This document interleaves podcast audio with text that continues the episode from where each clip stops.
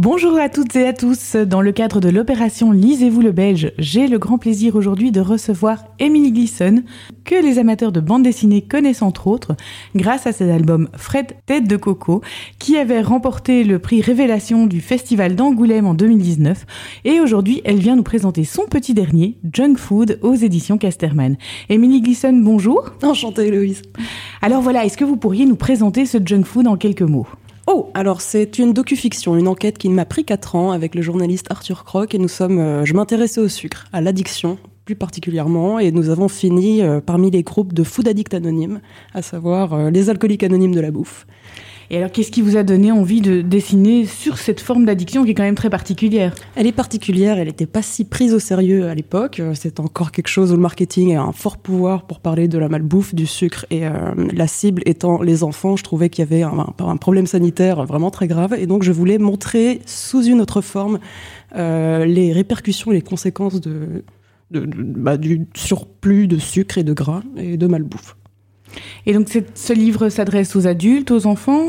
Euh, oui, un peu à tout le monde. Donc il y a un style un peu jeune, si je puis me permettre, parce que la cible étant les ados et les enfants, et euh, sous couvert d'humour toujours, parce que dans mon travail, je pense que le rire euh, peut être protestataire comme partagé, et qu'il y a beaucoup d'idées à faire passer par là. Donc, donc la fiction a fait que les personnages sont tous réels. Ce sont des interviews qui ont été menées, mais sous couvert d'anonymat les groupes de parole, j'ai inventé donc euh, une ribambelle de personnages que l'on suit tout au long. Je suppose qu'un album comme celui-là nécessite d'importantes recherches. En fait, comment est-ce que vous avez procédé? Oh là là, ça a été un branle-bas combat. En fait, on savait pas du tout où aller au début et je m'intéressais euh, aux lobbyistes, surtout aux endocrinologues, aux hépatologues et donc à la côté plutôt euh, médical de comment le sucre euh, agissait de manière toxique sur notre corps et comment le gouvernement, les, les, les, lobbies, les industries travaillaient pour nous faire acheter toujours plus. Ça a été assez laborieux parce que c'était sous un air journalistique, à savoir je me mettais en avec un petit micro et j'allais faire mes interviews, mais euh, face à des personnes en blouse ou en costard, il euh, y avait il y avait, il y avait pas la pépite qui me donnait envie de bah, d'aller au-delà et de m'attacher au personnage. Donc euh, c'est là qu'on a, au bout de deux ans d'enquête, de plus de 100 interviews, on a tout viré. Et on s'est dit non, on va avec Arthur du coup faire de la fiction telle que j'aime, telle que je fais depuis le début. Et, c'est là qu'on est tombé donc sur les food addicts anonymes en plein Covid, à un moment où pour participer aux réunions, tout se faisait via Zoom. Donc on a pu euh, participer à des réunions euh, en Australie, au Canada, en Angleterre, aux États-Unis, en France notamment. Euh, et, c'est là que les, addicts sont venus à nous pour témoigner. Et ils avaient envie d'être entendus parce que c'est donc des personnes qui sont terriblement seules, qui ne sont pas écoutées ou incomprises. Quand on explique qu'on a une addiction à, la malbouffe, il y avait encore, du moins à l'époque, on avait du mal à le croire parce qu'on on a la cocaïne, l'héroïne, le tabac et l'alcool comme addiction, mmh. mais le fait de pouvoir être addict à un cheesecake notamment, à du cookie ou à tout ce qui est un mélange de gras sucré n'était pas encore vraiment pris au sérieux.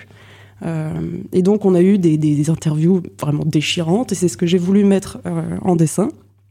Euh, et, voilà. Et donc c'est aussi entrecoupé par des interviews, notamment comme on en a fait beaucoup. Je voulais pas tout jeter et je pense qu'il était important de montrer qu'il y avait, enfin que c'était documenté. Donc on commence en grande pompe la bande dessinée avec l'étude des rats de cheesecake. Mm -hmm. en, en, deux mots, c'est vraiment, euh, on prend trois groupes de rats, l'un à qui on va donner du sucre euh, seulement, l'autre du gras et le troisième il fallait un mélange 50-50. Et le cheesecake s'avérait parfait, mais ça aurait pu être de la crème glacée, de la pâte à tartiner ou autre. Et on a vu qu'en une semaine, les deux premiers groupes savaient euh, s'arrêter, genre ah, je n'ai plus envie de sucre, stop. Tandis que quand on mangeait un cheesecake, les rats ne s'arrêtaient plus, c'était en continu, ils devenaient obèses en une semaine, ils demandaient à ne manger que ça, et euh, ils étaient prêts à se prendre des chocs électriques ou des punitions pour pouvoir avoir leur dose. Émilie Glisson, que conseilleriez-vous à quelqu'un qui se retrouve dans ce livre et en fait prend conscience de son addiction grâce à vous? Euh, alors, c'est de ne pas se sentir coupable, c'est la première chose. C'est que c'est vraiment toute une industrie derrière qui fait que nous sommes addicts. Il y a un petit test à l'intérieur qui a été créé pour savoir à quel degré en fait d'addiction on y appartient. Et les conseils que je peux donner, c'est vraiment prendre conscience de ce qu'on mange, de lire les étiquettes derrière et de d'éviter le sucre et le gras au maximum. Euh, mais voilà, non, vraiment ne pas se sentir coupable parce que ce n'est pas notre faute si on a des pulsions envers la malbouffe. Et à la fin de votre euh, album, qu'est-ce que vous aimeriez que le lecteur retienne? Euh, Qu'il est possible de faire changer les choses si on se soutient mutuellement, nous, en tant que victimes en fait, de l'industrie agroalimentaire, euh, et qu'il ouais, en fait, que encore une fois, rien n'est grave, que c'est un cercle, que les addictions arrivent et viennent, qu'elles sont créées aussi de la main de l'humain. Ce n'est pas le sucre ni le gras le problème, c'est ce que l'homme va en faire. Et, et qu'il est possible de s'en sortir. et pour terminer sur une petite note optimiste, à l'heure actuelle, vous êtes probablement déjà en cours de réalisation d'un nouveau projet? Alors oui, je suis actuellement sur deux projets. La suite de Tête drôle de coco, la première BD qui m'a permis de lancer ma carrière grâce euh, au festival d'Angoulême, qui parlait d'autisme, où je vais pousser un peu plus le sujet. Et euh, je vais aussi faire une fiction autour de l'emprise mais euh, sous un autre point de vue. Voilà. eh bien, on espère que ces deux albums rencontreront également le succès. Émilie Glisson, merci d'être venue nous parler de votre travail. Merci à vous. Chers lecteurs, auditeurs, courez chez votre libraire afin de découvrir au plus vite Junk Food et ses autres albums d'ailleurs d'Emily Gleason et Arthur Koch, parus aux éditions Casterman. Et bien évidemment, on vous souhaite à tous une super bonne journée.